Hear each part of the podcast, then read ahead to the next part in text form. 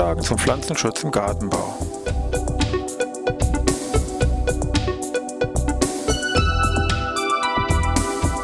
Ein wöchentlicher Podcast der Forschungsanstalt für Gartenbau an der Fachhochschule Weinstefan von und mit Thomas Lohrer. Für Gartenbaustudenten und alle anderen, die sich für Krankheiten und Schädlinge an Pflanzen, deren Biologie und Bekämpfung interessieren. Thema heute Weichhautmilben.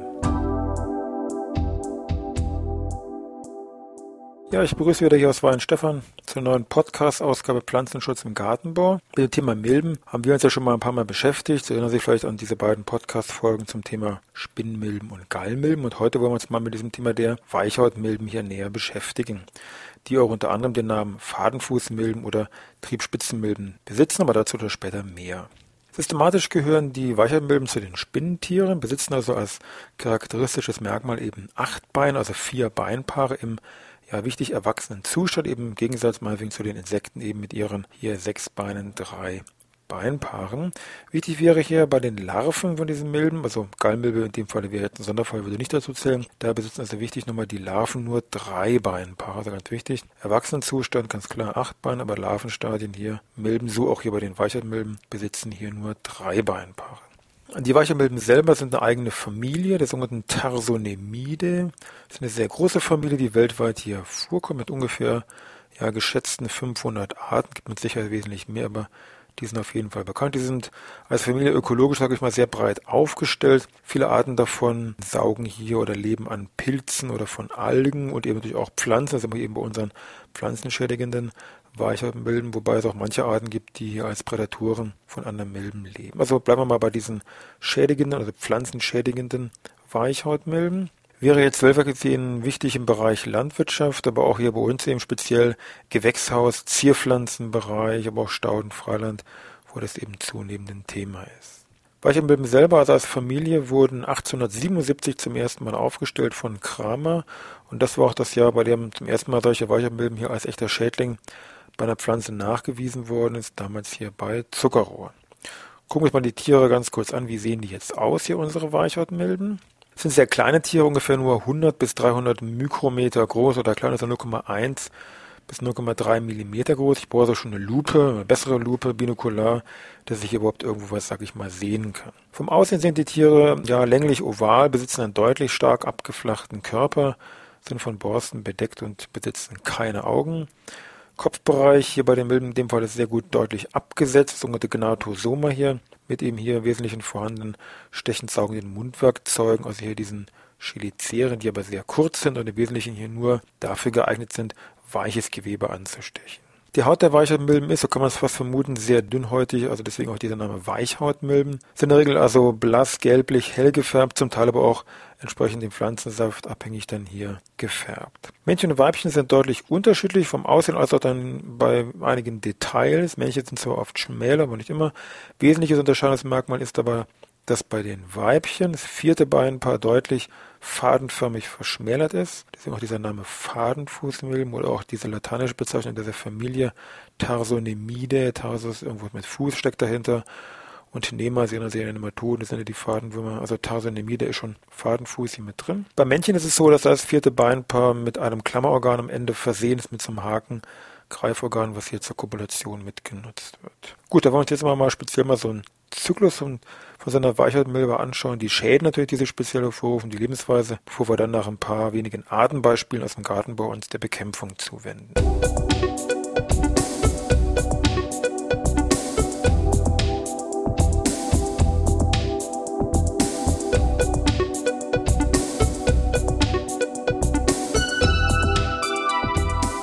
Vorhin schon gesagt, im Mundbereich, also hier Gnatosoma, habe ich hier diese Mundwerkzeuge, die Cheliceren umgebaut eben zu stechend saugenden Mundwerkzeugen. Also die Tiere saugen hier und zwar insbesondere an jungen, weichen Pflanzenteilen. Also Stichwort, ich sage mal, Vegetationspunkt in diesem, rund um diesen Bereich. Und deswegen werden eben diese Weichhautmilben auch als Triebspitzenmilbe bezeichnet, weil sie eben mehr im Triebspitzenbereich bei den jungen Blättern, jungen Knospen hier auftreten.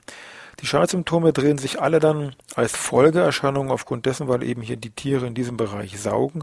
Und da kommt es dann eben zu solchen Symptomen wie, ja, ich sag mal, Verdrehungen, Blattkräuselungen, Missgestaltungen, Deformationen. Sie merken schon, dass das alles ein bisschen geht in die gleiche Richtung. Triebstauchungen kann auftreten, aber auch Korkfleckenbildung, speziell auf der Blattunterseite, ist äh, bei manchen Pflanzen beschrieben. Die Blätter können sich so zusammenrollen. Neben den klassischen Laubblättern natürlich können auch die Blüten hier betroffen werden. Also das Spektrum ist relativ breit, geht also alles aber in die gleiche Richtung.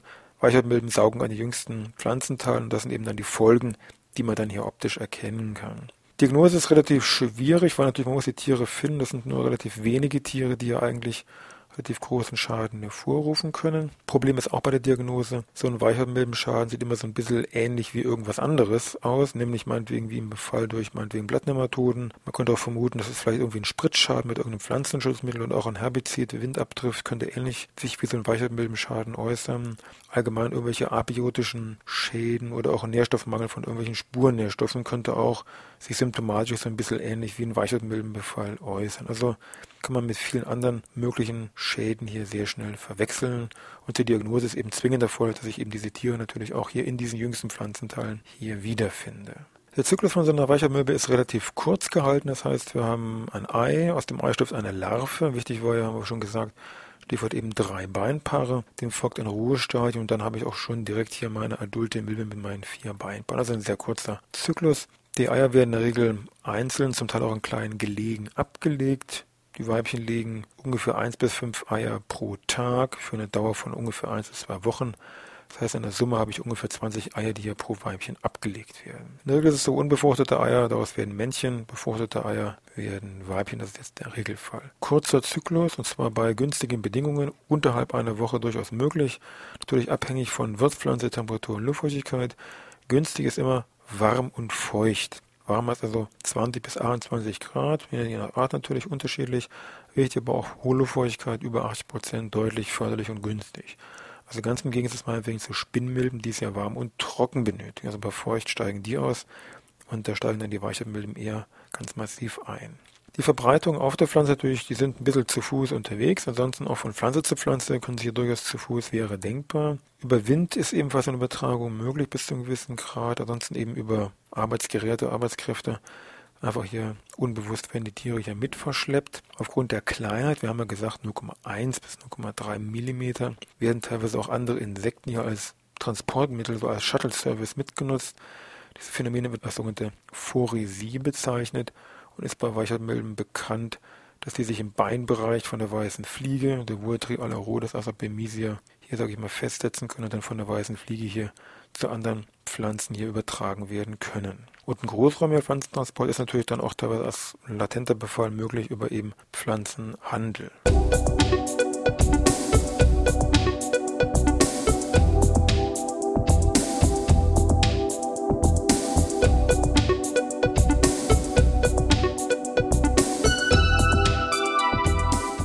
uns mal so ein drei, vier von Weichselmilbenarten an, die hier irgendwie vorkommen. Das Sie merken, werden dann schon merken von der Symptomatik her ähnlich wie das, was wir vorhin schon geschildert haben, aber nur, dass man so ein paar Namen einfach mal gehört hat.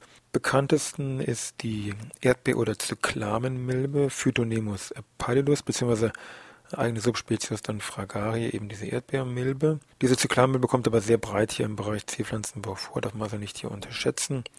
Blätter, klassische Symptomatik, klein, kräuseln sich, verfärben sich. Pflanze kümmert und auch bei den Erdbeeren dann geringerer Fruchtansatz. Bei Zyklamen teilweise auch beschrieben das Symptom Blühen unter dem Laub. Also Erdbeer- oder Zyklamenmilbe, sehr breit im Zierpflanzenbau vertreten. Phytonemus pallidus und eben Phytonemus pallidus Subspezies fragarie. Ebenfalls sehr breit vom Wirtspflanzenspektrum ausgelegt, schon vom lateinischen Namen her abzulesen, die sogenannte Breitmilbe Polyphago tarsonemus latus, die neben der Bezeichnung Breitmilbe auch als Teemilbe bekannt ist. Hängt damit zusammen, weil diese Milbe 1890 auf Sri Lanka zum ersten Mal hier an Tee beschrieben worden ist.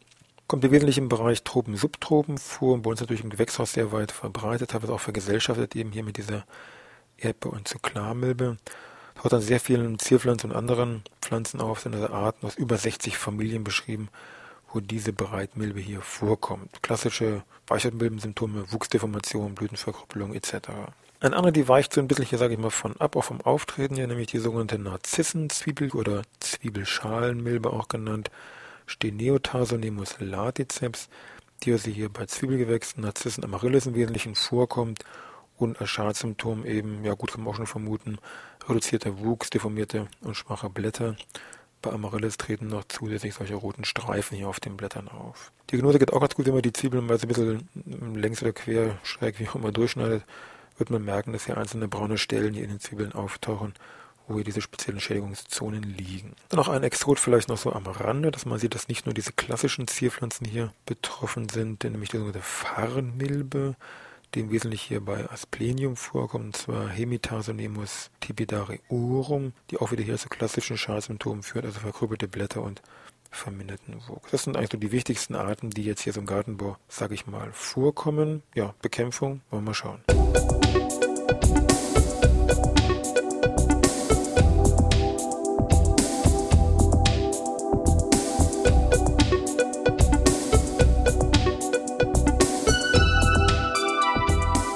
Kommen wir zur Bekämpfung von den Weicherböllen. Wir haben ja schon gesehen, kleine Tiere, versteckte Lebensweise, kann man schon vermuten. Hoppla, da ist die Bekämpfung wahrscheinlich nicht ganz so einfach wie von irgendeinem Riesenkäfer, der da irgendwo auf den Blättern umherkrabbelt.